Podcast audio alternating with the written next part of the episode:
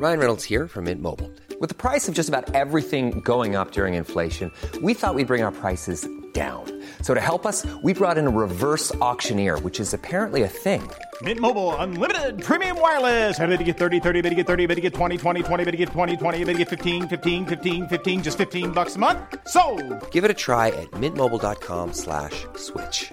$45 upfront for three months plus taxes and fees. Promo for new customers for limited time. Unlimited more than 40 gigabytes per month. Slows. Full terms at mintmobile.com. Je suis assez peu sur la psychologie. euh, je fais quelque chose de très physique dans mon dans- quand je prépare un rôle. C'est vraiment euh, quasiment exclusivement physique, quoi. Euh, et sur le plateau, je suis bête au sens de, je suis euh, euh, super connecté, très au présent, très physique. Je- J'utilise beaucoup les accessoires. Je suis et, je suis pas du tout euh, intellectuel. À, à contrario, en tant que scénariste, je, je crois que j'ai- il y a peut-être des scénaristes beaucoup plus intuitifs que moi qui vont euh, aller bam ils vont écrire ils vont lancer un jet machin. Et moi au contraire je suis super justement intellectuel théorique euh, et, c'est super chouette d'avoir euh, longtemps il y avait de la contradiction dans le fait que je faisais ça. Je me disais mais non mais je peux pas être ça et ça alors que c'est contradictoire. Et en fait je trouve ça génial les contradictions les ambivalences c'est très enrichissant. Et il faut accepter d'être autre quoi. Exécuté par qui? Fabrice Florent. Bonjour, bonsoir, bon après-midi à toutes et à tous et bienvenue dans ce nouvel épisode d'Histoire de succès. Chaque jeudi à partir de 6 heures du matin, je retrace avec une ou un invité son parcours de vie qui l'a amené à son succès depuis la petite enfance jusqu'à aujourd'hui. Je suis Fabrice Florent, je produis des super podcasts d'interviews et de discussions. En tout cas, moi, je les trouve super. Et je crée des contenus. Je fais parler des pères de paternité, des mères de maternité, des gens de leur rapport au succès. Je prends des mecs entre quatre yeux pour leur parler de masculinité. Je fais causer des gens de leur rapport à l'argent et de plein d'autres thèmes que je vous invite à découvrir en allant sur mon site fabflorent.com. f a b f l o r e n t.com. Si vous aimez cet épisode, vous pouvez aller écouter la bande-annonce du podcast pour en découvrir plus sur mon travail et mes autres podcasts. Vous aimez mon travail, vous pouvez m'offrir un cadeau en échange en me soutenant financièrement et ainsi me donner un peu plus de sérénité en vous abonnant par exemple à mon Patreon ou en m'envoyant de l'argent sonnant et trébuchant. Allez dans les notes du podcast ou en allant sur fabflorent.com, f a e donc vous y trouverez toutes les infos. Enfin, si vous aimez ce podcast, vous pouvez vous y abonner, mettre un chouette commentaire et 5 étoiles au podcast sur votre application de podcast préférée et surtout, surtout, surtout, partagez cet épisode et ce podcast autour de vous s'il vous a plu. Je suis sûr que vous connaissez des gens que mon travail pourrait intéresser. Vous pourrez également venir commenter avec mes auditrices et mes auditeurs chaque épisode directement sur mon Discord. Alors Discord, c'est un petit logiciel génial que je vous invite à découvrir, qu'il faut installer sur votre téléphone ou votre ordi. Vous pouvez également me suivre sur les différentes plateformes et réseaux sociaux. Vous pouvez vous abonner à ma newsletter et vous trouverez toutes ces infos pour me contacter dans les notes de cet épisode. Un grand merci d'avance et bonne écoute à vous. Donc Jujitsu alors, c'est ça? Parce que ouais, je commence comme ça mes interviews. jiu-jitsu Ouais, tu vas faire du Jujitsu. du JJB jiu-jitsu brésilien C'est vrai? Ouais Pour- Pourquoi tu fais ça? En fait, j'ai testé plein de- d'arts martiaux euh, et euh, celui-là est particulièrement euh, agréable. Agréable. c'est quand même un truc où tu fais des étranglements et ce qu'on appelle des soumissions. c'est d'une violence inouïe et en même temps c'est c'est très doux, c'est très euh, c'est très beau, c'est très technique, c'est très physique et ça ça coche beaucoup de cases que je, je recherchais. Et tu cherches pourquoi tu T'as déjà Ah, fait bah, des arts martiaux quand t'étais petit ou Je faisais c'est- bon, assez peu. Ouais. Je m'y suis mis tardivement. Euh, et, euh, et je fais de la boxe. J'ai fait pas mal de boxe depuis des- quelques années. Et le, j'a- j'adore la boxe taille notamment. Euh, le seul inconvénient, c'est les coups. Vu que c'est un sport euh, où euh, tu, n'as pas, contrairement au jiu-jitsu, de, de, tu ne tapes pas quand mal. Ouais. Tu, bah, tu peux arrêter hein, quand tu fais un sparring, mais du coup, tu peux prendre un coup et prendre un petit KO ou euh, avoir un, un nez cassé. Ouais, ouais. Et euh, au jiu-jitsu, Pour le brésilien, métier, c'est pas vraiment c'est pas cool. fou. Non, non. Je suis pas censé euh, en faire moi, mais en fait, le jiu-jitsu, tu, si t'as si t'as trop mal, tu tapes en fait. Mm. Et et c'est très, c'est e- extrêmement euh, apaisant comme sport. Euh, c'est un vrai art martial, hein, c'est pas un sport de combat comme Ouais. euh, comme la boxe qui est, qui est, qui est- voilà, mais euh, ça, moi ça m'apporte beaucoup beaucoup d'apaisement. Et Dans ton métier aussi? Oui, oui, oui, vraiment, c'est assez global. Hein. J'ai commencé très récemment, hein. ça fait quelques mois que j'en fais, mais là, je suis en tournage, donc je, je suis obligé de, de, de faire une. Enfin, j'y vais beaucoup moins depuis que je suis en tournage. J'essaie d'y aller dès que je peux, ou même là, je vais partir en Italie et j'ai déjà repéré un club euh, dans lequel Ah, je peux aller. Et, euh, et c'est euh, ouais ouais c'est ça ça, ça s'étale, ça se diffuse un peu partout quoi. Et j'y suis allé énormément, c'est devenu un peu obsessionnel. J'y suis allé, je sais pas, 4-5 fois par semaine pendant plusieurs semaines d'affilée. Ok.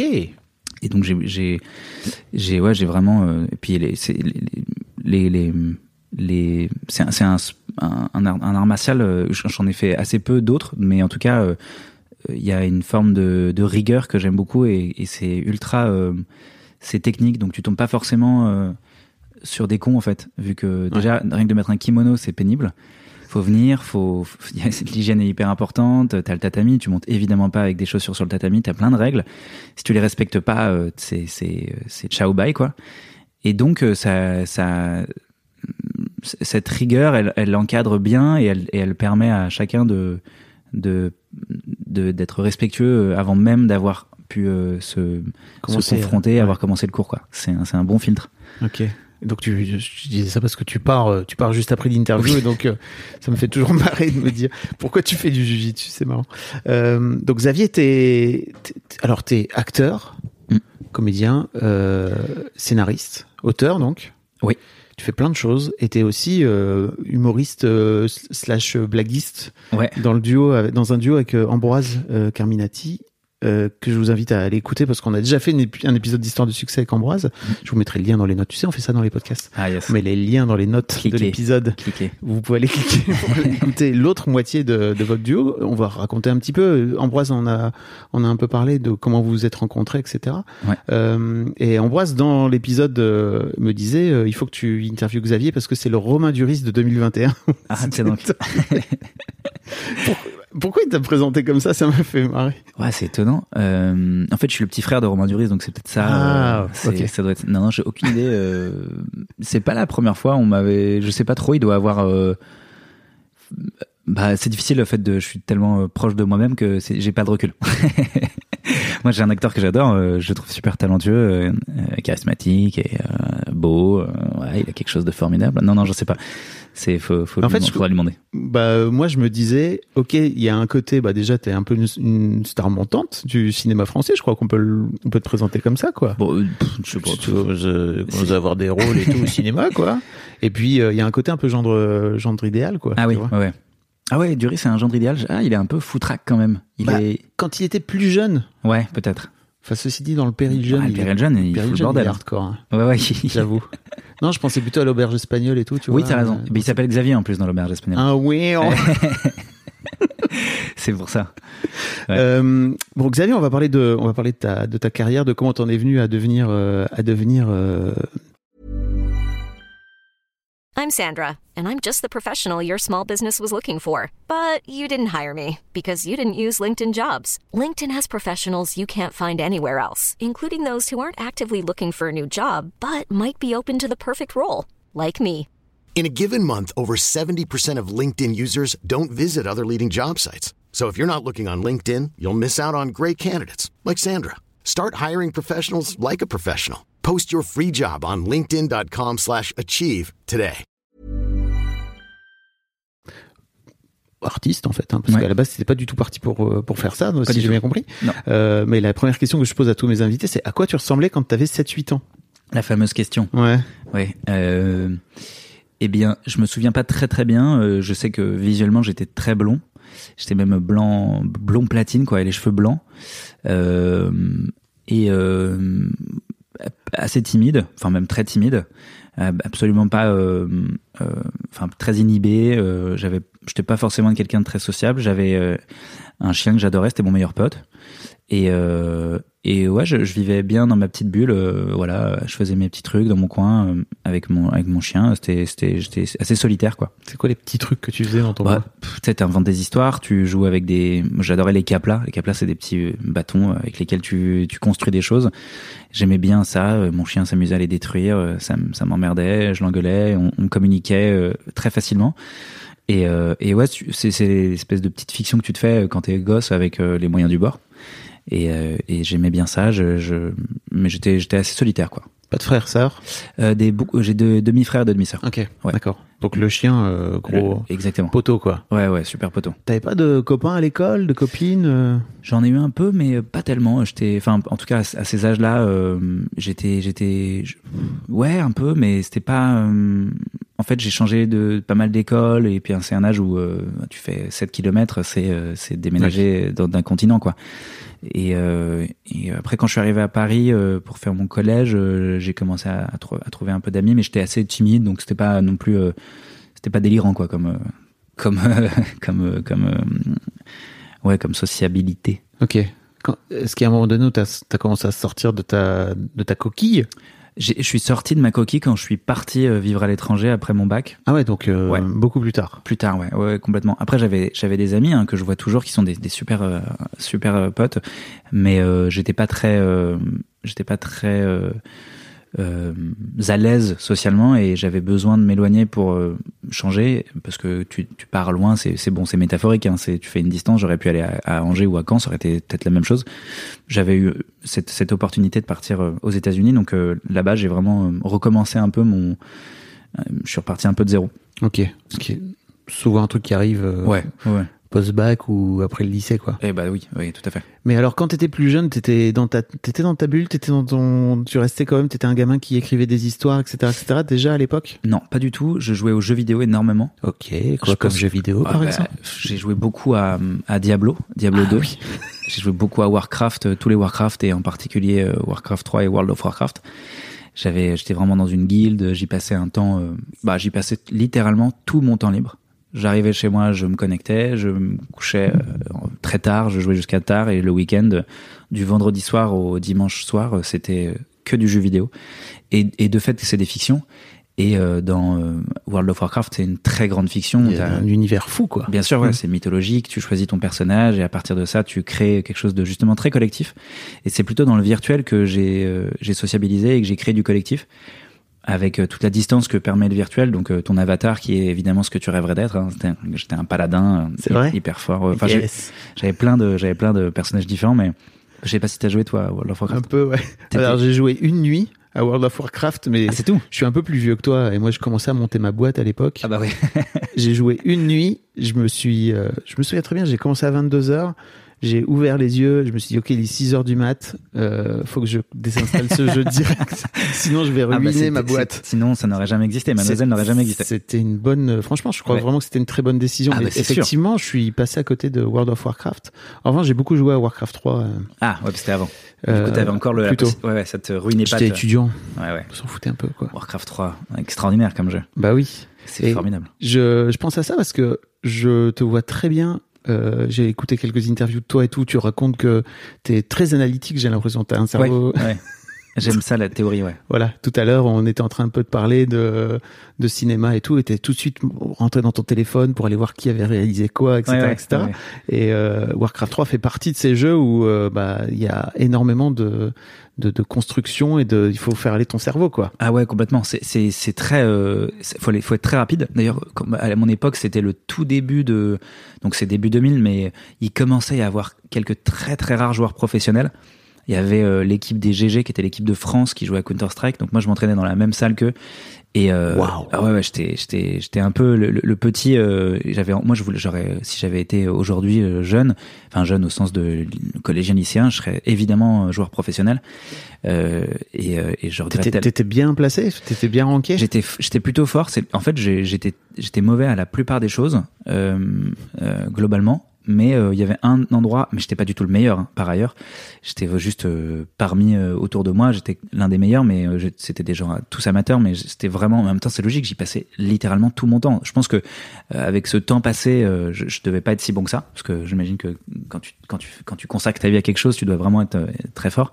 Et en l'occurrence, moi j'étais juste pas mauvais, mais euh, mais je, ça me ça me ça me rendait fier de m'entraîner dans la dans la même salle qu'eux et je les observais et on s'entraînait donc euh, sur des jeux de l'époque quoi et euh, et, euh, et Warcraft notamment est un jeu qui permet enfin qui, qui, qui, qui, ouvre plein de mythologies. C'est un jeu qui est collectif et il faut être extrêmement rapide. Et on, et on m'en parlait l'autre jour, enfin l'autre jour, c'était longtemps, mais c'est euh, il y a beaucoup de ces joueurs-là ont été recrutés dans des dans des grandes sociétés euh, euh, notamment dans la finance. La finance, et c'est un terme que j'ai oublié, où il faut prendre des décisions extrêmement rapidement et de Mhm. manière collective. Et en fait, ce sont des jeux dans lesquels, ou même des jeux comme Dota ou LoL, Ouais. League of Legends, tu dois communiquer très vite, prendre une décision extrêmement rapidement, collectivement, parce que c'est des équipes de 5. et ça, ça, ça, ça c'est quelque chose d'assez, d'assez stimulant intellectuellement. Et donc il y en a plein qui, qui, qui- enfin en tout cas c'est ce qu'on me racontait, qui étaient recrutés dans des grosses boîtes. Euh, ils, auraient pu, ils auraient pu faire polytechnique, c'était pareil quoi. Bah oui. Bah, enfin, quoi qu'il arrive, en fait, c'est des cerveaux. c'est- Ouais. C'est des cerveaux géniaux, quoi. Bien sûr, Ah ouais complètement. Et, et très, très créatif aussi. Oui, clairement. ok, donc t'es es rentré par là dans le jeu vidéo Ah et ouais, c'est ouais. un peu ce qui t'a. Euh, Il y a cet aspect de collectif aussi, c'est Ouais. ça qui était important pour toi? Ah ouais, complètement, parce que à l'époque, on jouait dans des salles de jeux réseau, donc en plus, on n'était pas tous euh, isolés euh, chez soi. Ouais. On allait à un endroit euh, comme le cinéma où on se déplace pour. Euh, euh, bon, le cinéma, tu crées pas quelque chose euh, immédiatement, t'es passif, enfin, quoique tu dois être actif, mais l'œuvre est déjà créée. Là, on était dans des salles euh, avec parfois 30, 40 ordinateurs et on, et on, on communiquait non pas comme aujourd'hui avec des, des casques, mais Ouais. on communiquait euh, voilà, Avec la voix. avec la voix et, et on était euh, et il m'arrivait euh, régulièrement de faire des nuits entières le week-end c'était extraordinaire c'était des, des on arrivait le soir 21h 22h on repartait le petit matin bon c'est pas forcément euh, faut pas le faire trop mais c'était des beaux souvenirs quoi Et t'avais quel âge C'était lycée, c'est ça? Ouais collège euh, Ah, collège, ouais, carrément. tout le collège tout le lycée c'était vraiment une une ouais euh, pendant pendant de nombreuses années euh, après ça a progressivement disparu les salles de jeux en réseau Mhm. moi, je suis parti à l'étranger et quand je suis revenu, en fait, le, il y a eu l'avènement de, des, des ordinateurs puissants à la maison. Il y a eu Facebook. Il y a eu tout, tout a été assez rapide après. je sais plus. Et puis la DSL et tout, qui a Bah commencé ouais. à se démocratiser très Et- fort. oui, quoi. complètement. Le Wi-Fi qui, est- qui a tout, euh, qui a, qui a planté le game de, du, du câble. Le bon modem à l'ancienne. C'est clair. Euh. Qu'est-ce qui t'a donné envie de partir euh, Donc t'es parti étudier aux US, c'est ça? Ouais, en fait, j'ai eu la chance de faire un, un diplôme de droit euh, français anglo-américain. Et donc, euh, ça te faisait voyager dans les pays anglo-saxons, donc les États-Unis et l'Angleterre. Et euh, tu étu- j'étudiais le droit, donc euh, je faisais du droit français et du droit américain et anglais.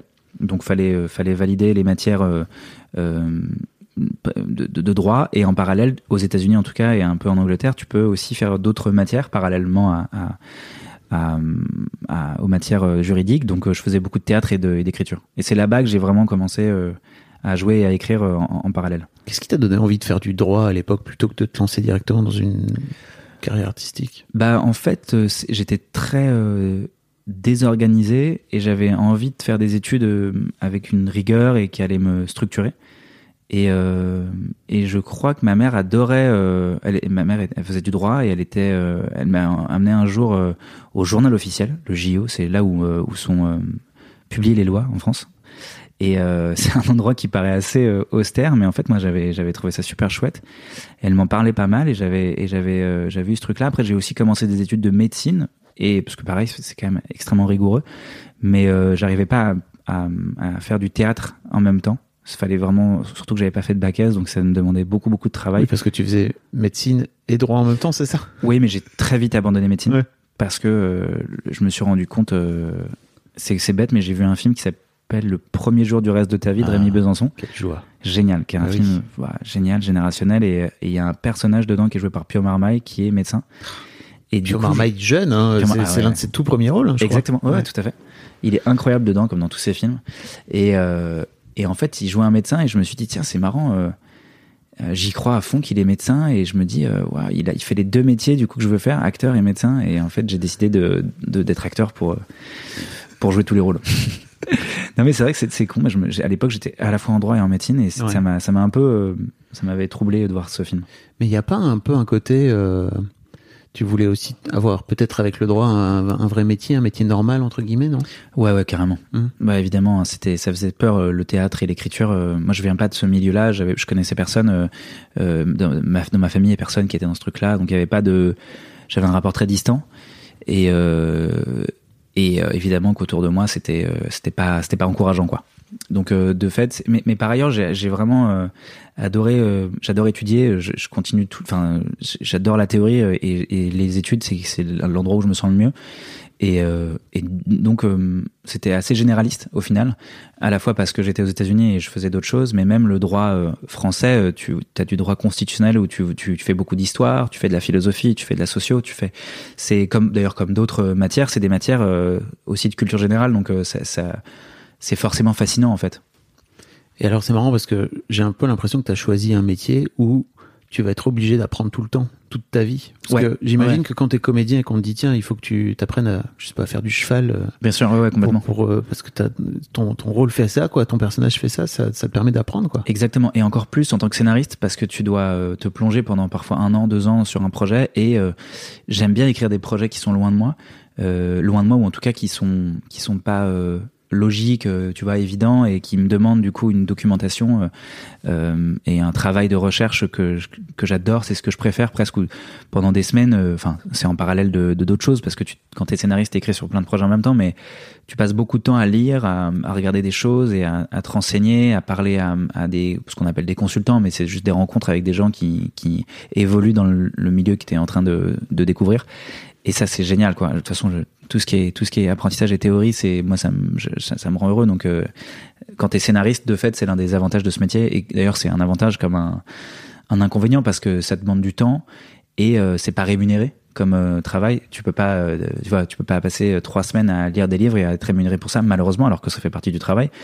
Et, euh, et donc, parfois, tu es obligé de, non pas de bâcler, mais de de pas rechercher autant que t'aimerais, parce que tu dois livrer du texte et donc Ouais. euh, tu, tu parfois tu j'ai parfois la frustration moi de pas être suffisamment calé T'aurais vraiment envie, toi, de rentrer dans le sujet et d'en faire un truc vraiment. Ouais. en- Ouais, c'est ça qui est génial, c'est quand vraiment tu, tu, tu vis dans le truc et euh, quand tu écris plusieurs projets en même temps, c'est, euh, c'est, ça demande toujours un, il y a cette espèce de, de passage d'un projet à l'autre pour avant de réécrire sur le projet sur lequel tu te mets, de pouvoir vraiment pondre du texte, il faut, il faut un travail de temps, de psychologie pour te remettre dans l'émotion, dans cet univers, dans ces personnages-là, et faire ah ouais, tu, relis à chaque fois tous les documents, tu, tu, peux pas juste euh, switcher aussi facilement que ça d'un projet à l'autre.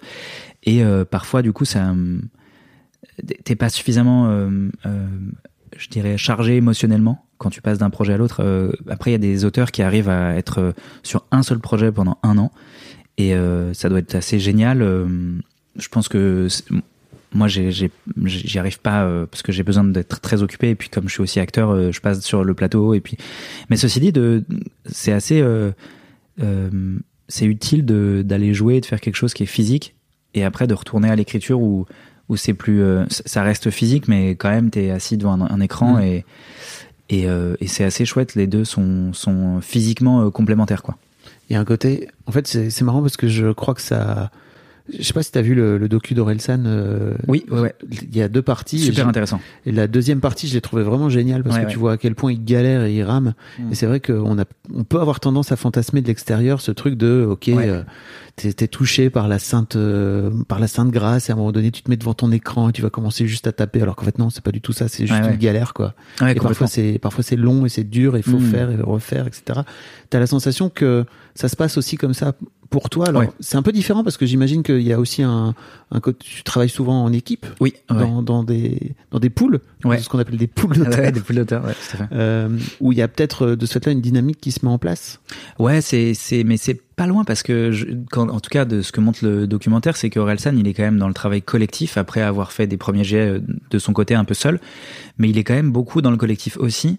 Et euh, même en atelier d'écriture, tu tu passes beaucoup de temps ensemble à discuter, à à, à élaborer collectivement un- une fiction, mais euh, tu fais des allers-retours entre euh, entre euh, cet état de collectif et des des endroits un peu plus individuels où tu tu dois trouver des choses et ensuite les confronter au collectif. Donc c'est c'est c'est juste que contrairement à ce que montre le documentaire de Orelsan où lui il peut passer plusieurs semaines seul, quand tu es en atelier, ce sera jamais plus de je ne sais pas combien de jours quoi. Mais c'est ça qui est, chouette, c'est de, s'organiser pour que par exemple tu te vois tous les lundis mardis et euh, tu aies ensuite euh, un, un, un espace euh, personnel pour pouvoir travailler et arriver le lundi d'après avec déjà en général moi j'aime bien que chacun reparte avec des devoirs entre guillemets soit des recherches soit du texte à pondre même si c'est pas forcément du écrire concrètement euh, de la fiction, mais juste euh, de travailler sur tel conflit intime de tel personnage ou sur tel parcours ou sur ok pour la semaine prochaine un tel va trouver euh, voilà tous les obstacles qui, sur ce personnage-là ou euh, plein d'idées pour tel épisode. Enfin voilà, chacun repart avec euh, une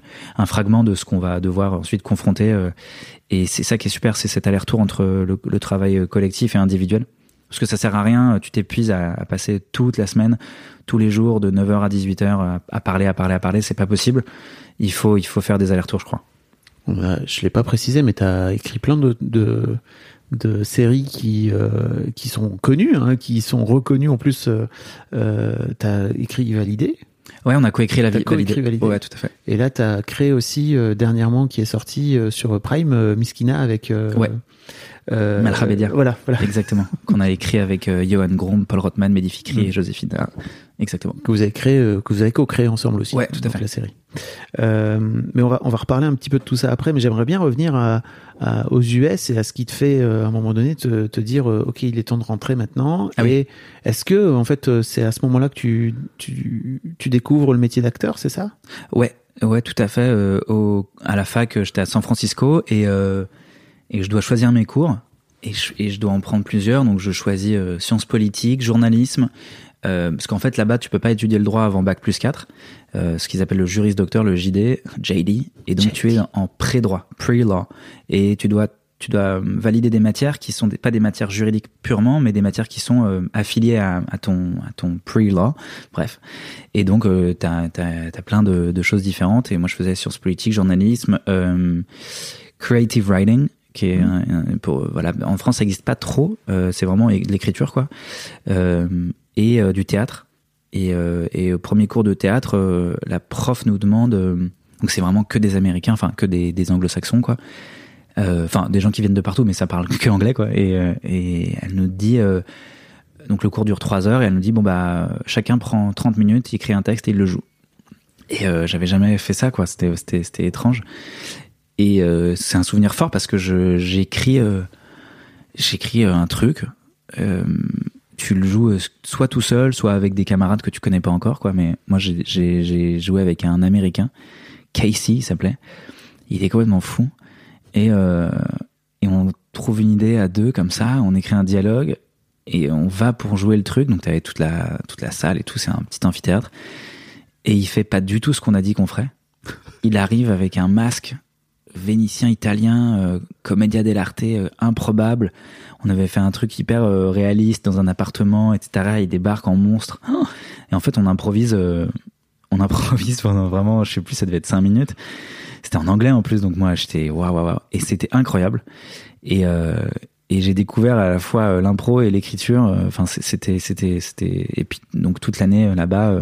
Après, je suis, allé dans une autre fac et puis c'était vraiment formidable quoi. C'était j'étais tellement heureux de, de faire ça. euh, On se voyait, on répétait, on écrivait des trucs. T'étais t'étais constamment euh, euh, dans l'écriture et dans le jeu en fait. Tu sais, J'aime bien m'arrêter dans ce podcast sur les moments charnières, tu vois, qui, Ah te, ouais. font faire les, qui te font faire des bascules, en fait, parce que je trouve Ouais. vraiment que c'est canon. Et euh, est-ce qu'il y a un moment donné où tu te dis, ok, en fait, ça pourrait être un métier? Ouais, je pense que la bascule, c'est drôle, et je m'en souviens.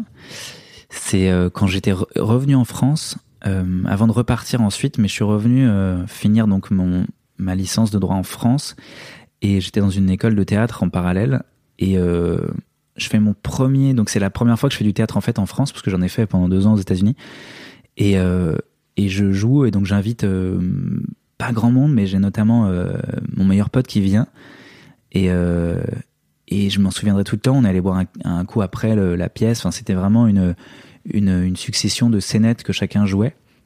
Et c'était super amateur, quoi. Et, euh, et il me dit, ah, c'est cool, tu t'es pas trompé de voix. Et euh, ça m'a fait super plaisir. Il me l'a dit très sincèrement. Euh, et ça m'a vachement encouragé. Je me suis dit, ah ouais, bah, bah, si tu me le dis, je te crois, vas-y. Et, c'est pour ça aussi qu'aujourd'hui, je crois vachement en l'encouragement collectif et amical quand, quand j'ai un, ami, une amie qui, qui aimerait faire un truc et j'ai toujours ce réflexe de, enfin, je me dis, il faut vraiment encourager les gens, quoi. C'est, c'est, c'est, ça peut, ça peut ouvrir tellement de belles choses, quoi, que ça peut changer une vie, un encouragement. Et, il m'avait dit ça, c'était, c'était, c'était hyper anodin, mais moi, ça m'a vachement euh, marqué. Et, euh, et du coup, euh, comme je, je, je valorise sa parole, je me suis dit, bah, s'il me le dit, euh, c'est que c'est vrai, quoi. Je le crois. Et, euh, et ça m'a ça m'a permis d'y croire un petit peu quoi. Tout en continuant mes études de droit et en, en étant, je pense aussi euh, un certain euh, de, de plein, plein de choses. Hein. C'était pas non plus euh, le storytelling veut que je, je te dise ouais et puis après c'est machin. Mais en fait Non, euh, non, bah oui. ça se fait pas aussi simplement non, non, ça. pas du tout, pas du tout. Après c'est long et pénible. Mais Parce qu'il y a la peur aussi, j'imagine, non? De te dire, ok, ça veut dire que si je lâche, euh, si j'arrête le droit, bah je lâche un peu ce Ouais. métier normal entre guillemets, quoi, tu vois, pour Ouais, ouais, pour me lancer dans la vie de troubadour. Ouais, complètement. La peur qui est à la fois euh, la peur de l'avenir et la peur aussi euh, hyper physique de euh, qu'on oublie euh, quand on raconte le passé et quand on se souvient, on oublie le physique, on a que le le, le, c'est assez euh, c'est assez euh, euh, euh, c'est brumeux en fait tous ces trucs là et je me souviens moi je m'efforce de me souvenir de l'état physique dans lequel j'étais et c'était souvent un état euh, de stress, de fatigue, de part et d'autre, parce que je faisais du théâtre le soir. J'allais à la fac. euh, Quand j'étais en France, en plus, j'étais à Nanterre. Donc, c'était une heure et demie de trajet en RER. Et donc, euh, j'avais le temps de, de, de ressentir que j'étais en train de faire du chemin, quoi. Euh, c'est métaphorique, mais c'est Ouais. con. Mais quand tu, quand tu le fais physiquement, le chemin, euh, et je me souviens des, des hivers que je passais à, à Nanterre, à l'université, euh, des, des nuits blanches de la, de la bibliothèque universitaire, des dimanches à Beaubourg, à la BNF, euh, parce que c'est les deux seules bibliothèques à Paris qui sont ouvertes le dimanche, les, les deux, trois heures d'attente l'hiver pour aller euh, se poser à Beaubourg, tous ces trucs-là, je m'en souviens très bien. C'est à la fois des super souvenirs et en même temps c'était des souvenirs douloureux parce que, enfin, c'est plutôt euh, euh, très heureux comme souvenir, mais physiquement c'était épuisant. Et puis le théâtre le soir, et puis je- moi je suis très très angoissé. Je vomis beaucoup. euh, Enfin à l'époque Ah, je vomissais pas mal. Je pleurais, enfin je pleurais. Je- intérieurement j'étais vraiment, euh, j'étais lamentable quoi. Euh, quand j'avais une représentation, encore aujourd'hui je stresse beaucoup. Contrairement à Ambroise qui lui est super. euh, très fort quoi il, il tient il- en fait je pense qu'il doit il doit stresser comme tout le monde mais il, il le tient quoi il a il a vraiment le, le euh, je sais pas c'est un truc il, il, il arrive à le il, il est en- il est il a, il a dû s'endurcir ou peut-être qu'il a juste une personnalité différente et mais moi je tiens très mal euh, la pression Encore aujourd'hui, alors Ah que ouais, ouais, ouais. tu fais ce métier depuis des années, quoi. ah ouais. La scène particulièrement, pour moi, est un endroit de douleur et de stress. Et autant qu'un endroit de, de, de joie, évidemment. Oui. hein. Mais euh, dans la balance, tu ressens la douleur, tu la ressens plus que le. Parce que de fait, le bonheur, il est moins. Tu le sens moins, quoi. Parce que tu. Mais est-ce que ça bascule à partir du moment où ça commence? C'est Mm. vraiment le stress avant le truc ou alors quand t'es Ouais, ouais. sur scène, ça continue et Ça continue quand t'es pas dedans. Ce qui arrive quand tu joues euh, régulièrement, il y a des moments où t'es pas dedans et il y a rien de pire que de pas être dedans et de sentir que ta voix est bloquée, de voir que ça marche pas, que ça rigole pas trop, que et puis bon bah c'est un mauvais moment parce que très souvent euh, quand ça arrive, euh, t'as beau euh, y aller à fond, il y a un truc qui est qui est, indicible mais euh, ta présence euh, est euh, je sais pas, elle est voilée par ton stress ou elle est elle est il y a quelque chose qui, qui, qui, bloque un peu, quoi. Et je pense que les spectateurs sont les premiers à le ressentir. Euh, parfois, on dit, ouais, putain, la salle était dure ce soir. J'ai du mal à croire que la salle soit plus dure un soir qu'un autre. À vrai dire, euh, c'est, toi qui as pas réussi à te, à la, à la transformer, cette salle, quoi. C'est, c'est un peu notre métier aussi, quoi, de, de faire avec ce qu'on a. Et, et bon, je pense qu'il y a des, des soirs avec et des soirs sans, mais les salles sont, sont ce qu'elles sont et les spectateurs viennent comme ils sont. Donc eux aussi, ils ont, ils ont leur journée, quoi. Et euh, je sais plus la question, c'était on, on parlait de cette peur en fait. Tu vois, Ah oui, de- ouais. Mm. Et donc bah la peur, ouais, elle était, elle était à la fois euh, parce que j'avais des échéances concrètes, beaucoup d'examens euh, à, l'université. C'était, je faisais du droit français et américain et anglais, donc on avait plein de matières différentes. C'était assez compétitif parce qu'il y avait un classement, contrairement à la fac euh, euh, de droit normal entre guillemets. nous, on avait un classement pour savoir qui allait faire son master dans quelle fac américaine ou anglaise, parce qu'en gros, tu pars à l'étranger, puis tu reviens, puis tu repars. Et, donc en fait c'était c'était un peu comme la première année de médecine mais pendant trois ans quoi. Mm. Et donc beaucoup de compétitivité, euh, des matières euh, difficiles parce que t'en as plein qui sont franco-américains, franco-anglais dans ces dans ces trucs là. Moi je l'étais pas du tout. J'étais pas du tout le meilleur. Euh, et à, côté le théâtre qui était très douloureux pour moi mais j'avais très envie d'en faire et puis je, je je m'efforçais de faire des cours de chant, des cours de danse. et pareil, c'était des endroits d'inconfort complet, quoi. Mais d'ailleurs, comme le jiu-jitsu euh, brésilien dont je te parlais, Ouais. c'est un endroit euh, qui est très inconfortable parce que tu passes ton temps à être euh, étranglé par quelqu'un, tu es littéralement, t'as le nez sous les couilles de quelqu'un ou euh, sous son cul. Enfin, c'est des positions qui sont qui sont particulièrement inconfortables et ça t'apprend à à tenir. Et donc c'est en ça que ça se ça ensuite ça a un effet qui se dilue dans ta vie, c'est que et je pense qu'à l'époque c'était pareil, c'est aussi ce, ce que je recherchais, c'est que je recherchais un inconfort qui puisse me m'endurcir. Hmm. mais au sens vraiment euh, euh, autant euh, mental que physique quoi. C'est c'est ah bah tiens je suis fier de moi on est en plein mois de février et je suis allé à mon cours de de théâtre j'avais pas envie je, ça me fait- je rentre il est 23h je dois prendre mon RER etc c'est des trucs tu te couches t'es content d'avoir réussi à faire ça parce que à la fin tu le fais parce que tu aimes la matière en soi même si elle est di- difficile à mais c'est pour dans tous les milieux c'est pareil quoi Mm. cette cette forme de d'accomplissement quoi qui est qui est qui est qui est un cadeau J'ai l'impression que tu es toujours entre euh, euh, ton cerveau et ton corps, en fait. Tu Ouais. vois ce que je veux dire? Mm, C'est-à-dire que j'ai l'impression que tu es, un mec très Ouais. mental.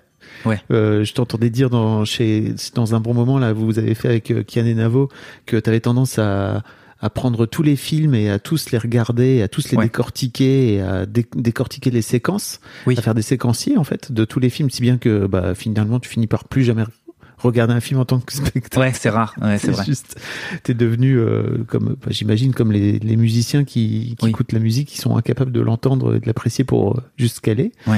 Euh, et, et ouais, tu vois, j'ai toujours l'impression que t'es un peu entre les deux et que justement, ce- peut-être ce, ce, ce, ce métier de comédien te fait revenir dans Exactement. ton corps aussi, quoi. Ouais, t'as raison. Mm. Exact. Ouais, c'est très vrai. Euh, et c'est super intéressant parce que c'est, bah, t'as plein de, de méthodes différentes. Les acteurs sont tous très différents. T'as une anecdote. euh, à chaque fois, je me trompe euh, dans quels étaient les acteurs de ce film, mais je crois que c'est le, à chaque fois Ambroise me dit, c'est pas ça. Je crois que c'est Laurence Olivier et Sean Penn. Mais ça se trouve, c'est Dustin Hoffman, j'en sais rien. Ok. Ambroise va me corriger. Je, chaque fois, je me plante et euh, ils vont faire une scène où ils sont censés être épuisés. Et juste avant la scène, t'as l'un des deux, je crois que c'est euh, Sean Penn, qui part courir autour de l'immeuble pour arriver fatigué, transpirant. Et euh, il regarde l'autre acteur, il dit mais toi tu, tu cours pas, tu te fatigues pas. Il dit bah non, je vais je vais juste jouer en fait. Et en fait, euh, à chaque fois qu'on raconte cette histoire, euh, j'ai toujours le, le- le- je, je me dis toujours ah ouais mais celui qui est le plus classe c'est celui qui arrive à jouer sans aller courir. Alors que pas du tout. Pas du tout. C'est on s'en fiche. Ce qui compte c'est que t'as ta méthode et euh, et j'ad- et- et- et j'adhère complètement à, ça et à, des méthodes différentes et même moi parfois euh, j'ai besoin de me fatiguer avant une prise parce qu'il faut être fatigué ou je, me mets dans un état physique pour accompagner euh, dans la scène parfois je le fais pas parce que j'en ai mais peu importe et tout ça pour dire que je suis un acteur un peu bête et très intuitif. C'est que je pose peu de questions. Je suis assez peu sur la psychologie. je fais quelque chose de très physique quand je prépare un rôle. C'est vraiment euh, quasiment exclusivement physique, quoi. Euh, et sur le plateau, je suis bête au sens de, je suis euh, super connecté, très au présent, très physique. J'utilise beaucoup les accessoires. Je suis et, et je suis pas du tout intellectuel.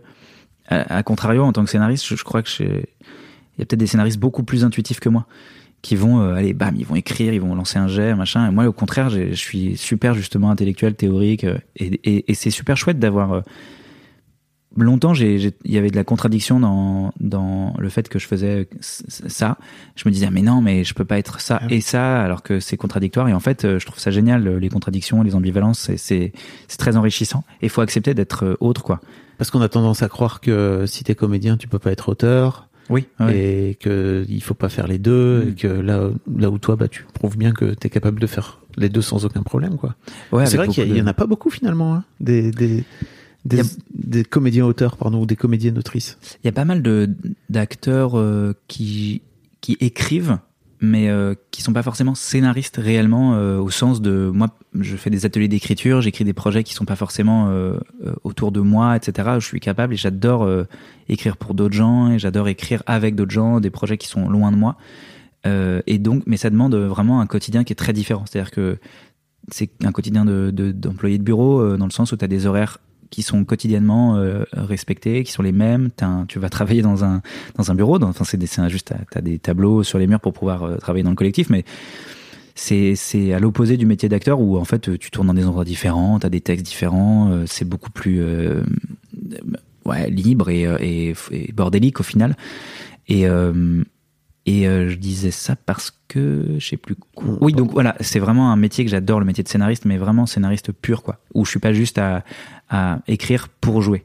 Oui, c'est ça, c'est qu'il y a pas mal de d'acteurs qui finissent par écrire leur propre rôle. C'est ça. ouais, Là ouais. où toi, tu peux faire autre chose, quoi. Ouais, tout à fait. Mm. Ouais. D'ailleurs, c'est tu t'écris plutôt pas pour toi, d'ailleurs. Ouais, euh, globalement, euh, après, si je peux trouver un moyen d'être sur le plateau, j'aime Oui. ça.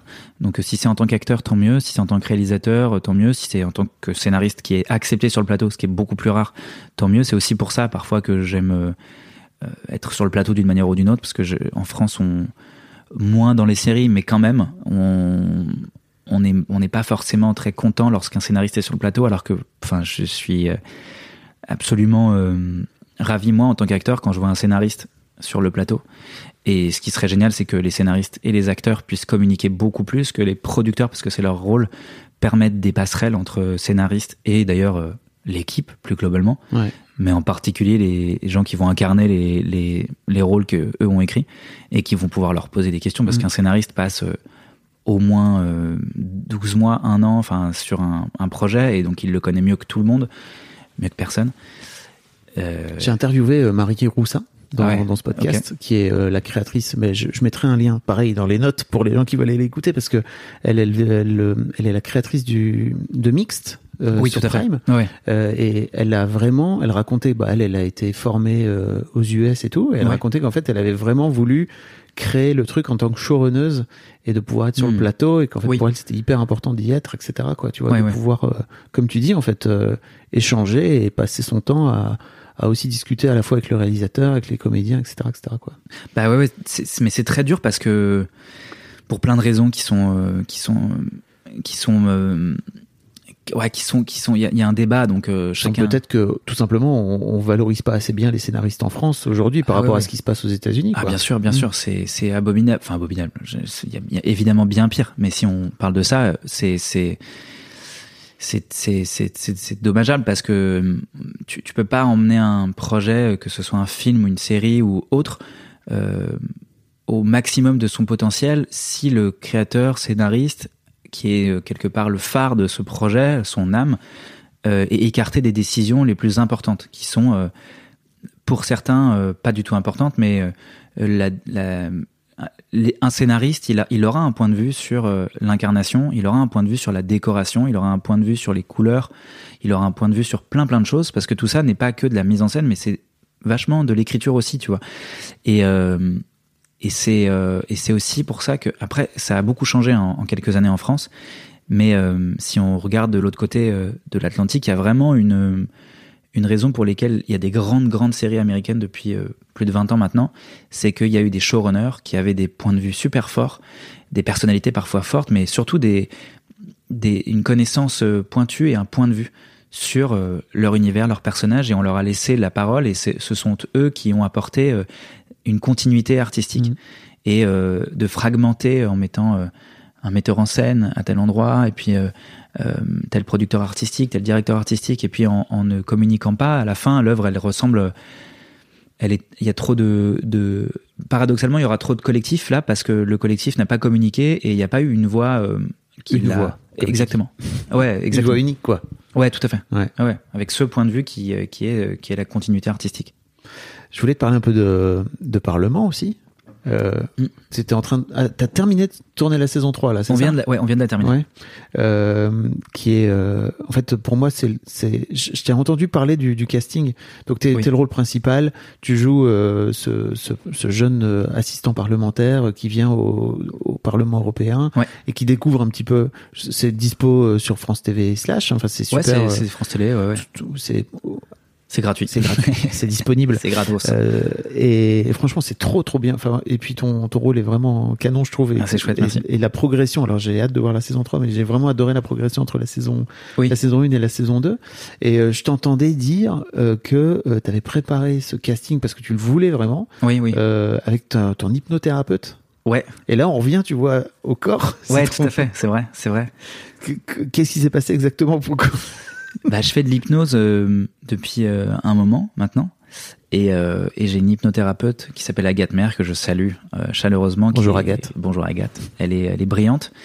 Et euh, on travaille, euh, en l'occurrence, euh, plein de choses différentes, mais j'aime beaucoup travailler soit en écriture, soit dans le jeu. Et dans le jeu, c'est euh, en fait c'est ce que tu pourrais travailler. Chaque acteur a une méthode de travail différente. Tu peux le travailler euh, seul avec un coach, avec euh, voilà, dans une salle de répétition et trouver le la, corporalité du personnage, euh, quel est son regard, quelle est sa posture, quel est son quel est son ancrage. Enfin, il y a plein de questions que tu peux te poser, sa voix.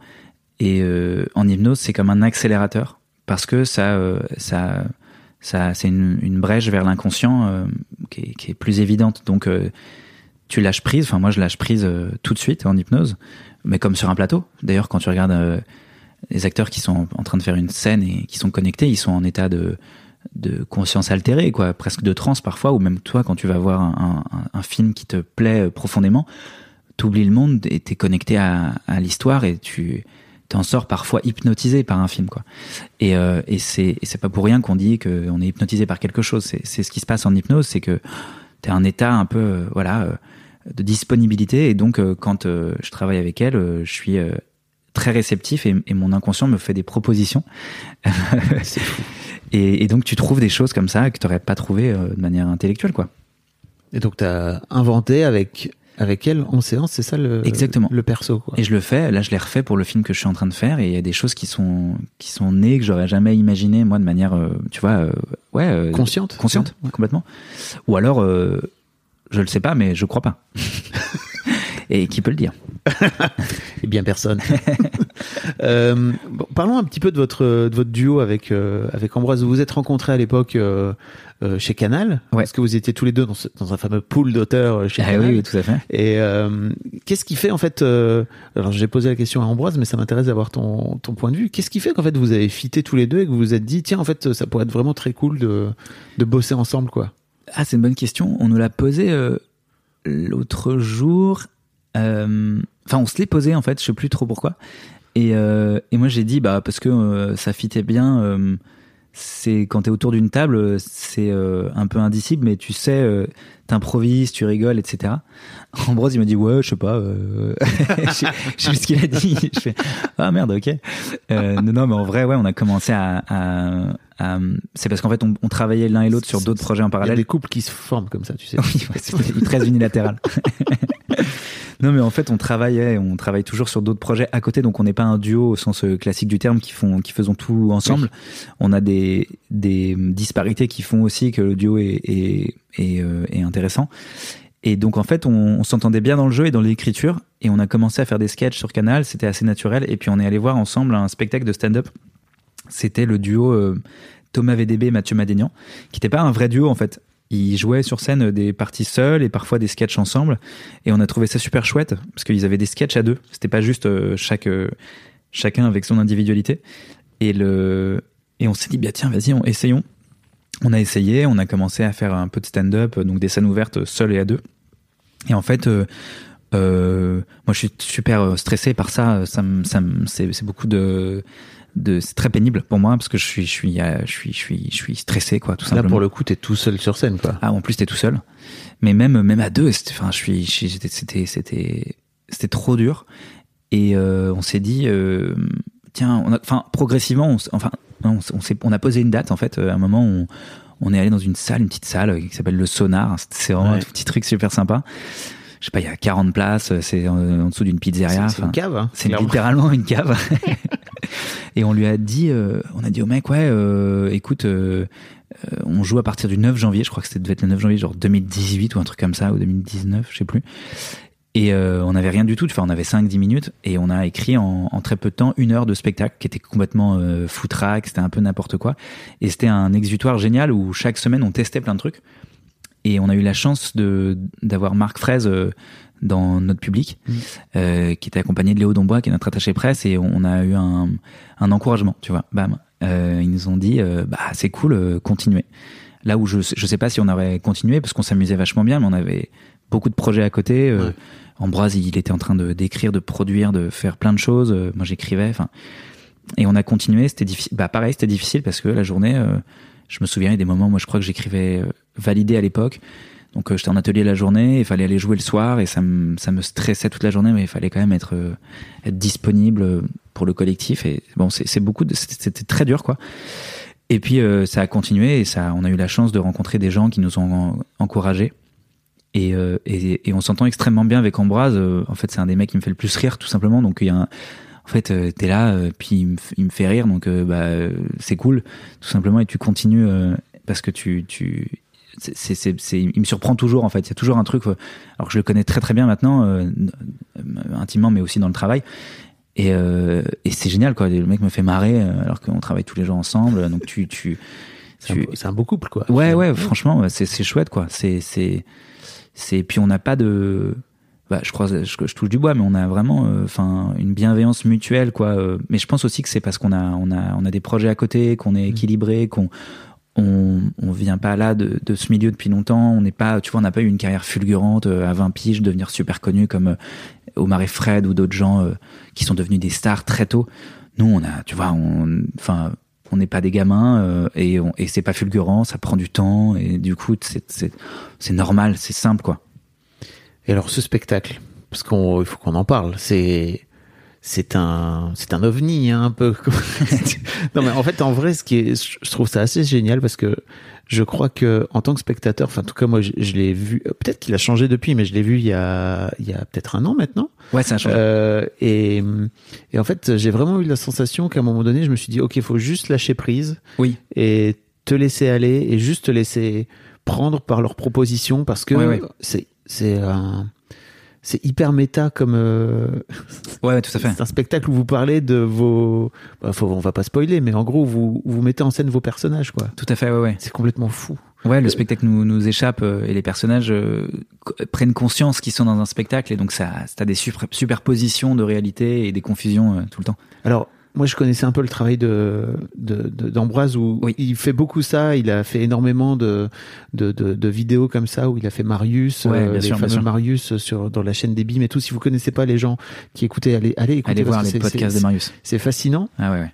Euh, et mais je je je t'imaginais pas là-dedans. Comment toi tu t'es euh, greffé à ça? Est-ce que ça fait partie aussi de ton univers, de tes références, etc. Tu vois, je me demandais. Ouais, complètement. En fait, on s'est retrouvés euh, très tôt. euh, bah, les premiers sketchs qu'on a fait ensemble euh, euh, chez Canal, avec notre, avec l'équipe, avec Thomas Soulignac, Martin Darondo, Giulio Caligari, on a, on avait déjà du, de la mise en abîme. Il y avait des sketchs où Ambroise était mon, était un perchman et moi je présentais les films du soir. Et puis t'as des épisodes où en fait. Euh, euh, il est repéré par Canal Plus parce qu'il est doué, donc t'as la chaîne qui intervient et qui veut qui veut que lui-même fasse sa propre émission et que ce soit le perchman euh, qui. Et en fait, on a tout de suite, on s'est retrouvé tout de suite là-dedans. On avait des références euh, communes comme euh, Charlie Kaufman, Mm. donc c'est euh, Adaptation, qui est un film très méta sur lui-même, qui écrit un film Oui. euh, peu après la sortie de Dans la peau de John Malkovich. Et, euh, et d'autres références comme ça qui nous ont, euh, enfin qui étaient qui étaient déjà euh, un, un ancrage commun quoi. Et euh, et par ailleurs c'est euh, c'est aussi euh, les références des gens qui nous entourent. Euh, donc on a on s'est retrouvé avec notre collectif là-dedans, euh, euh, Martin Darondo, Thomas Soulignac, Navo, avec qui on, on écrit, qui met en scène le spectacle. C'est en fait c'est des endroits de kiff qui sont qui nous amusent à fond et ils nous ont vachement poussé à aller là-dedans. Vous avez monté un collectif, c'est ça, de d'auteurs, mais qui est pour le coup complètement désintéressé d'au- d'aucun projet, quoi. C'est ça? En fait, Juste ouais, vous rassembler. Exactement. Alors on le fait, on a moins le temps de le faire, mais euh, après Canal, en fait, on est on est resté euh, dans un, un collectif qui s'appelle Écriture 2000, l'écriture du futur, et euh, et on et on régulièrement on lisait les scénarios les, les uns des autres, on se faisait des retours, on a même fait un atelier pendant un an où chacun devait écrire un film, ce qui est ce qui était hyper euh, hyper euh, utile parce que on a tous écrit un film euh, au final grâce à cet atelier Euh, et encore aujourd'hui après c'est pas aussi euh, bah, on a un bureau en commun déjà quand même Ok. euh, tu vois, avec Ambroise et avec plein d'autres scénaristes, on a, on a un bureau dans lequel on, donc, on se croise régulièrement. Et, et c'est aussi ce qui fait que, le collectif euh, s'encourage, même, euh, tu vois, de manière sporadique, quoi. Il y a tu, croises un tel, tu prends un café au bureau, il parle de ce qu'il fait, tu dis, ah, trop cool, tu vois, j'ai, vu un autre auteur ou un producteur ou machin qui cherchait ça, euh, bah, appelle-le. Et en fait, ça crée des synergies quotidiennes, quoi, en fait. Et, et euh, t'es bloqué sur un projet, donc euh, tu lui dis ouais, je sais pas, ça parle de ça. Il dit ah mais ok, mais pourquoi tu parles de ça au final Et c'est du ping-pong constant et un peu informel et, et c'est extrêmement utile quand t'es scénariste et dans un truc un peu un, un peu solo quoi. Et, et, et en plus euh, d'avoir des références communes, on a on essaye de de faire des choses en commun. Tu vois, avec Ambroise, on joue vachement au foot. Il a, Ah ouais essayé, il a essayé le jiu-jitsu euh, la semaine dernière. Il a kiffé, donc je, je pense qu'il va s'inscrire avec moi. Euh, on va au cinéma très souvent avec euh, avec avec euh, ceux, ses, ses potes. Qui, c'est un collectif, mais c'est des potes. On part en vacances ensemble. On a on a on a on développe plein de choses en parallèle, quoi. C'est c'est c'est des amitiés. euh, mais comme on parlait de BD tout à l'heure, tous les plein d'auteurs de BD qui sont copains et qui qui, qui s'entraident et Et vous et t'as la sensation que de vivre des choses ensemble, ça permet de pouvoir euh, faire avancer les projets pro Ouais. pour le coup? Ouais, totalement. Je pense que ça, ça, en fait, ton langage commun, il est, euh, il est cinématographique et il est euh, sentimental. Et ça, ça, ça peut mal se passer quand tu travailles avec des potes. Ça dépend des, des personnalités de chacun. Pour l'instant, moi, ça se passe très bien. Ça fait un moment maintenant, et et euh, c'est une chance de travailler avec des amis. Euh, parce que quand tu travailles beaucoup, que tu fondes une famille, que tu as des t'as des, des choses dans la vie qui t'éloignent de tes potes, le travail est quelque chose que tu continues, euh, que tu continues à faire de manière quotidienne. Donc, si tu bosses avec tes potes, tu continues de voir tes potes, quoi. Et, et là, plus récemment, j'étais avec mes potes de, justement de lycée qui sont des vieux amis. Par un hasard, on travaille dans le cinéma parce qu'on a tous eu des voix un peu différentes. On est parti à l'étranger et puis en fait, euh, on a dû euh, se retrouver. euh, j'ai mon meilleur pote, lui, qui est, hum, qui est scénariste maintenant, qui a eu d'autres carrières avant et, on bosse super bien ensemble. Tu vois, on est, on est et, on a décidé, décidé d'écrire un projet pour être entre potes l'autre jour. Enfin, l'autre jour, c'était l'été dernier. Enfin, il y a un an maintenant. Et le truc se fait. C'est un film qu'on fait entre copains. Du coup, euh, tu pars en vacances euh, pour bosser, c'est à moitié des vacances, à moitié du boulot. C'est surtout beaucoup de boulot, mais ça, c'est assez récréatif, quoi. Comme, euh, comme quand t'es acteur sur un plateau avec des, des potes, quoi. Ça arrive, tu, crées des affinités, bah en fait, tu taffes et en même temps, tu t'amuses. C'est une chance de, de très rare, quoi, de pouvoir faire ça. Et il faut la saisir si tu, si tu peux et si ça marche, quoi. Vous êtes en train de créer un projet de série, c'est ça, avec euh, Ambroise ou c'est un Alors, peu ouais. tombé à l'eau? Avec Ambroise, non, pas du tout. Au contraire, Ouais. avec Ambroise, on, on écrit une série là. C'est, c'est, c'est, on n'est pas seul. On a deux autres auteurs euh, qui s'appellent Clémence d'Argent et Joséphine A. Euh, on, on fait ça avec Margot Marciano, notre productrice, pour un, un diffuseur, mais c'est secret. Et C'est secret. c'est top secret.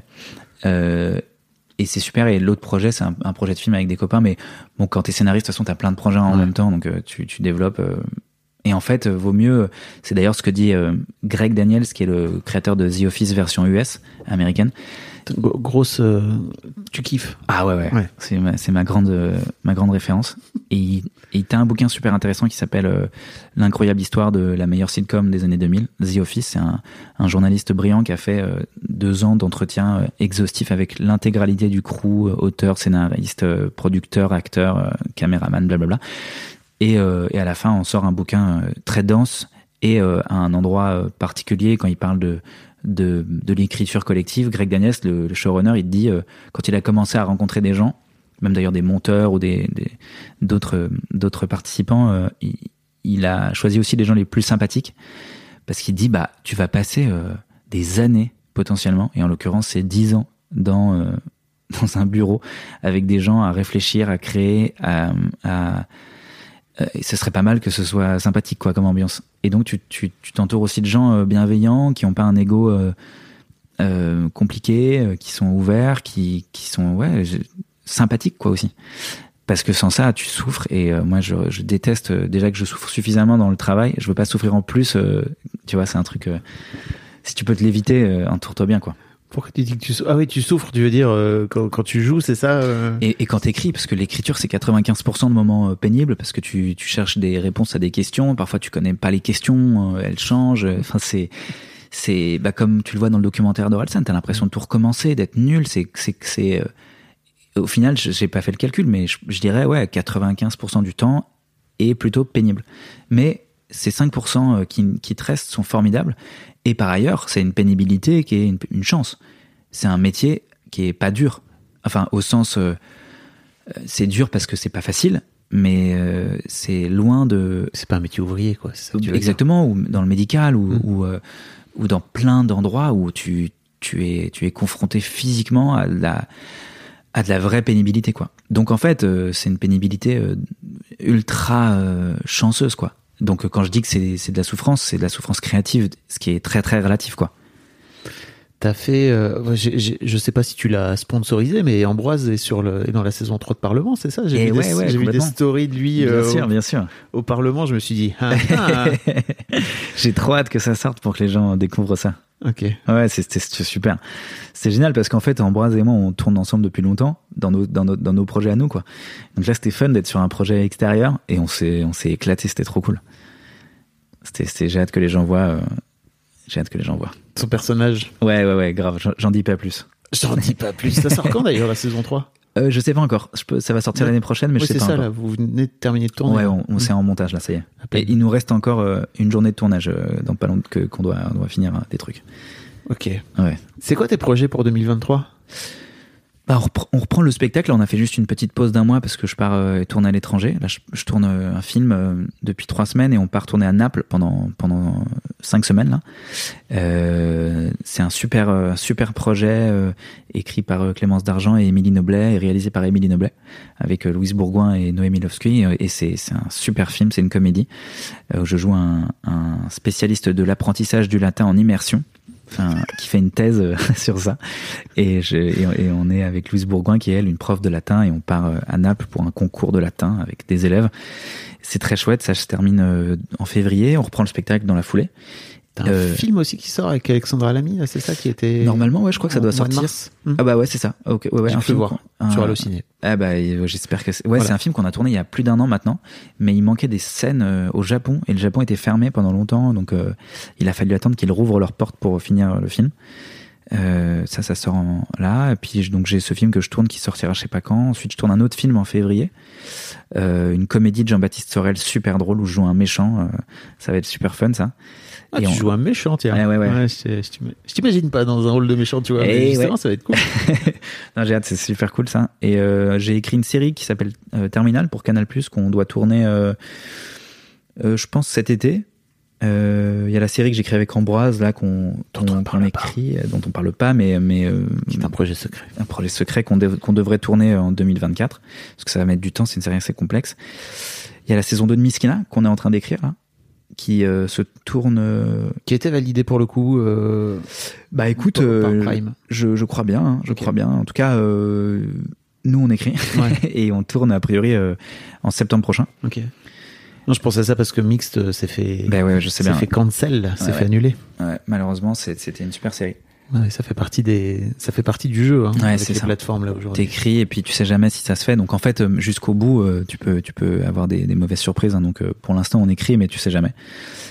Et euh, et puis j'écris euh, j'écris euh, des films à côté. Des films. Ouais, ouais, j'écris, j'ai, trois, trois projets de films que j'aime Ah ouais. beaucoup là. Ouais, ouais. J'ai le, bah, le- j'ai fait un court métrage qui est sorti euh, il y a pas longtemps et on est en train d'écrire la version longue avec mon co-auteur Jean-Christophe Brianchon. Euh, j'ai un autre film euh, que j'écris aussi avec Jean-Christophe et deux autres amis, Mauricio et Baptiste, qui est une, une grosse comédie qui se passe sur un, un bateau de croisière. Alors, c'est des projets que, euh, qui sont déjà financés, euh, genre, euh, ça dépend. souvent les, les productions euh, mettent des, des tickets en fait pour vous permettre de, de développer, c'est ça le projet Mais ils sont tous euh, au moins euh, donc ce qu'on a ce qu'on appelle optionnés, c'est-à-dire que tu signes un contrat euh, d'auteur euh, ponctuel avec un producteur qui te qui t'encadre pendant euh, quelques mois. Donc t'écris le projet, enfin t'écris une présentation, ça dépend de ce que tu veux présenter à la chaîne. Et ensuite tu présentes à la chaîne. Donc dans le cadre d'une série, tu présentes ce qu'on appelle une bible. Et ensuite si la chaîne euh, est intéressée, elle lance un développement. Donc ça, euh, chaque chaîne a son, a son, sa politique, mais en gros, euh, ils payent pour que tu écrives la série. À tout moment, ça peut s'arrêter s'ils sont pas contents ou s'ils ont un changement euh, Mm. d'édito. Il y a plein de raisons. Ensuite, ça part en tournage, mais donc euh, c'est la chaîne qui paye le, le développement et la, et la série. Dans le cinéma, ça fonctionne différemment. Tu signes une option, mais là, le producteur en général te fait écrire en entier le scénario avant de l'envoyer à une chaîne. Et donc c'est le producteur qui prend à, à sa charge le développement du film. Euh, et, euh, et en l'occurrence, euh, pour les séries, elles sont toutes déjà euh, en développement avec une chaîne, avec pour certaines un tournage déjà prévu et même un casting qui est en cours, tu vois. Et pour les films, ils sont tous signés avec un producteur, mais on doit les écrire avant de les proposer à, à une chaîne. Ok. Donc c'est travail de longue haleine. Est-ce que est-ce qu'il y a un truc sur lequel je t'ai pas amené, dont t'aurais aimé causer? Euh, si ouais, c'est vrai qu'en fait, euh, je suis je- pour quand on me demande de faire euh, des interviews de la promo, c'est toujours à la fois sympathique quand on parle comme là des, choses. Donc j'adore rentrer dans le vif. Et souvent c'est très individuel. Donc il y y a un truc où j'essaie le plus possible de pas oublier le- le- les gens avec qui je travaille, de les citer, etc. Et je le fais à chaque fois. Je me dis putain, mais je l'ai pas fait assez. J'ai pas assez, pas été assez. Euh, euh, j'ai pas assez pris en compte euh, et rendu euh, euh, même publiquement le côté collectif de la chose. Et j'ai toujours une frustration, c'est bizarre, quand je parle de, de, ce que je fais, quand on me demande, quand on me pose des questions, je me dis ah purée, j'ai pas, j'ai oublié de citer un tel, donc euh, en fait je dis ça, euh, j'ai rien à dire de particulier à part J'ai le. vu- J'ai vu quelques interviews de toi euh, pour préparer cette interview et tout, et je t'ai senti, et même là encore, tu vois, je, tu, tu parles beaucoup des gens, tu fais beaucoup de dédicaces, c'est un vrai truc que tu fais. Ouais, mais pas, as- pas assez, tu Pas vois. assez, ok. C'est c'est un vrai truc. Non, mais parce qu'en fait, c'est tellement, on centralise tellement autour d'une personnalité. C'est comme ça. hein, c'est- et je me rends compte qu'il y a un truc. Euh, je sais pas, tu vois, les, les euh, j'allais dire euh, dans le foot, c'est pareil. Quand t'es à la fin d'un match, t'as vu une équipe qui marchait, et puis tu vas interviewer euh, à la fin euh, quelques joueurs. Et euh, hier, je regardais, il y avait une, interview, je sais pas pourquoi, de Giroud. Euh, je passe beaucoup comme Ambroise, moi je passe beaucoup de temps à regarder des, des, des vidéos de foot. Et t'as Giroud qui est interviewé et, euh, et derrière t'as Mbappé qui passe et tu vois que genre le, le, le journaliste genre s'interrompt dans sa propre question, le caméraman commence un peu à filmer Mbappé et t'as Giroud qui dit ah bah vous voulez lui parler, allez-y. Et il est super vexé et tout. Et, et ça, me, ça me fait trop chier parce que je comprends complètement. Tu vois, Mbappé, c'est une star. Puis, surtout, je suis extrêmement loin de me comparer à Mbappé. Enfin, je sais, faut pas interpréter le truc bizarrement. non, mais mais je comprends ce que dans tu le veux sens dire. où, tu vois, il y a un truc super collectif Mm. dans le foot, comme dans l'écriture, comme dans le jeu. Mais de fait, on centralise et on individualise le truc. Et à chaque fois, et, je le comprends parce que moi-même, euh, j'ai envie d'aller écouter, euh, tu vois, euh, des créateurs et tout. Mais par exemple, Eternal Sunshine, c'est un film que j'adore. Et c'est une idée originale de Pierre Bismuth, qui est un, artiste belge, il me semble, qui est complètement inconnu. Et durant la remise du, de l'Oscar, quand Eternal Sunshine est sorti, il y avait donc Michel Gondry, Charlie Kaufman, qui est le scénariste américain, et Pierre Bismuth, qui a, je crois, pas parlé du tout, et il était, super réservé, super timide. Peut-être qu'il n'avait pas du tout envie de parler, mais j'aimerais trop euh, savoir. euh, J'aurais aimé euh, connaître son point de vue aussi, tu vois. Il y a un truc de sa discrétion m'a vachement attiré. Et, et, j'ai beaucoup souffert, moi, dans ma vie, de, de gens qui prenaient vachement de place, qui en laissaient peu.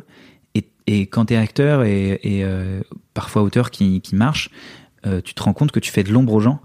Et ça me, et ça me frustre beaucoup. Et parfois, je me rends même pas compte. Et, euh, et parfois, je me rends compte. Et à chaque fois, c'est quelque chose qui est, qui, est, qui, est, qui, est, qui est- qui est douloureux. Et parfois, je préfère vraiment ne, ne pas parler, quoi. Et euh, bon, tout ça, je dis ça après une heure où je, je Non, me mais suis étalé. c'est intéressant. mais non, mais parce que t'as cité, je te dis, t'as cité beaucoup de gens. C'est, c'est, je fais Oui, oui, beaucoup mais- d'interviews et en fait, c'est très rare d'en- d'entendre euh, des artistes qui citent autant les, autant les gens qui ont pu les aider, qui ont pu. euh, Mais surtout, moi, je dépends des gens, quoi. C'est-à-dire que Oui. seul, je suis, je suis une quiche, vraiment, quoi. Je crois qu'on l'a tous compris. Ouais, ouais. non, et puis après, t'es tout seul devant la, t'es tout seul devant la caméra, t'es tout seul devant. Bah, non, Mais- parce que t'as un metteur en scène, t'as un scénario, tu vois. Et t'as une équipe de fous, quoi, sur Parlement. Mais franchement, je te jure, je lis le texte, quoi.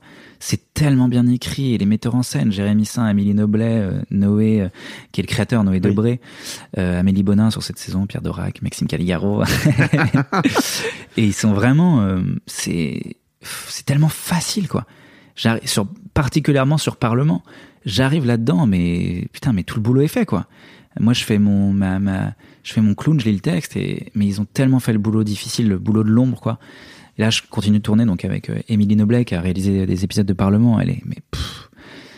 Et tu vois, elle, elle est super discrète, on parle rarement d'elle, alors que c'est, c'est la génie, c'est elle qui fait tout le truc, quoi. Là, je vois sur le film, putain, mais je suis, oh elle a une subtilité, elle a, un- elle a une, une créativité, une, une réactivité, et je me dis, mais Bah, on n'entend jamais parler cette fille. mettras en contact. Ah bah ouais, ouais, ouais, carrément, carrément. Avec grand plaisir pour la Ah ouais, de ouf. dans le podcast. Ah ouais, carrément. Merci beaucoup, Xavier. Merci beaucoup. Bah, je euh, mettrai tous les liens de- sur Internet euh, pour Ouais, pouvoir ouais. les suivre, suivre ton actualité et tout. Et puis euh, le, le spectacle aussi qui reprend en février, c'est ça? Le 14 février pour la Saint-Valentin. À la Comédie, Comédie de Paris, si Tous les mardis à partir du 14 février. Un grand merci à toi, c'était cool. Merci beaucoup. Bonjour, bonsoir, bon après-midi à toutes et à tous et bienvenue dans ce nouvel épisode d'Histoire de succès. Chaque jeudi à partir de 6h du matin, je retrace avec une ou un invité son parcours de vie qui l'a amené à son succès depuis la petite enfance jusqu'à aujourd'hui. Je suis Fabrice Florent, je produis des super podcasts d'interviews et de discussions. En tout cas, moi, je les trouve super. Et je crée des contenus. Je fais parler des pères de paternité, des mères de maternité, des gens de leur rapport au succès. Je prends des mecs entre quatre yeux pour leur parler de masculinité. Je fais causer des gens de leur rapport à l'argent et de plein d'autres thèmes que je vous invite à découvrir en allant sur mon site fabflorent.com. F A B florent.com.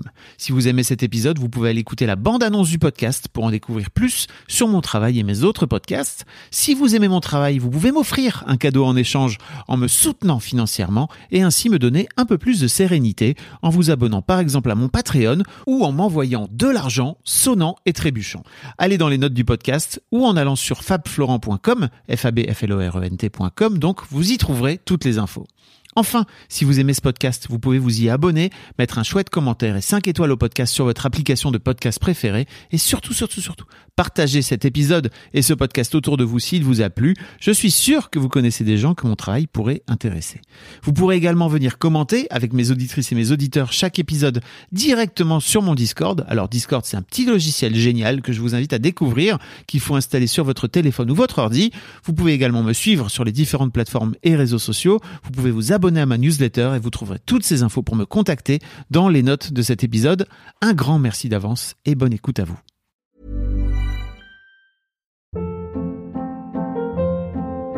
Hold up. What was that? Boring. No flavor. That was as bad as those leftovers you ate all week. Kiki Palmer here, and it's time to say hello to something fresh and guilt-free. Hello Fresh. Jazz up dinner with pecan-crusted chicken or garlic butter shrimp scampi. Now that's music to my mouth. Hello Fresh. Let's get this dinner party started. Discover all the delicious possibilities at hellofresh.com.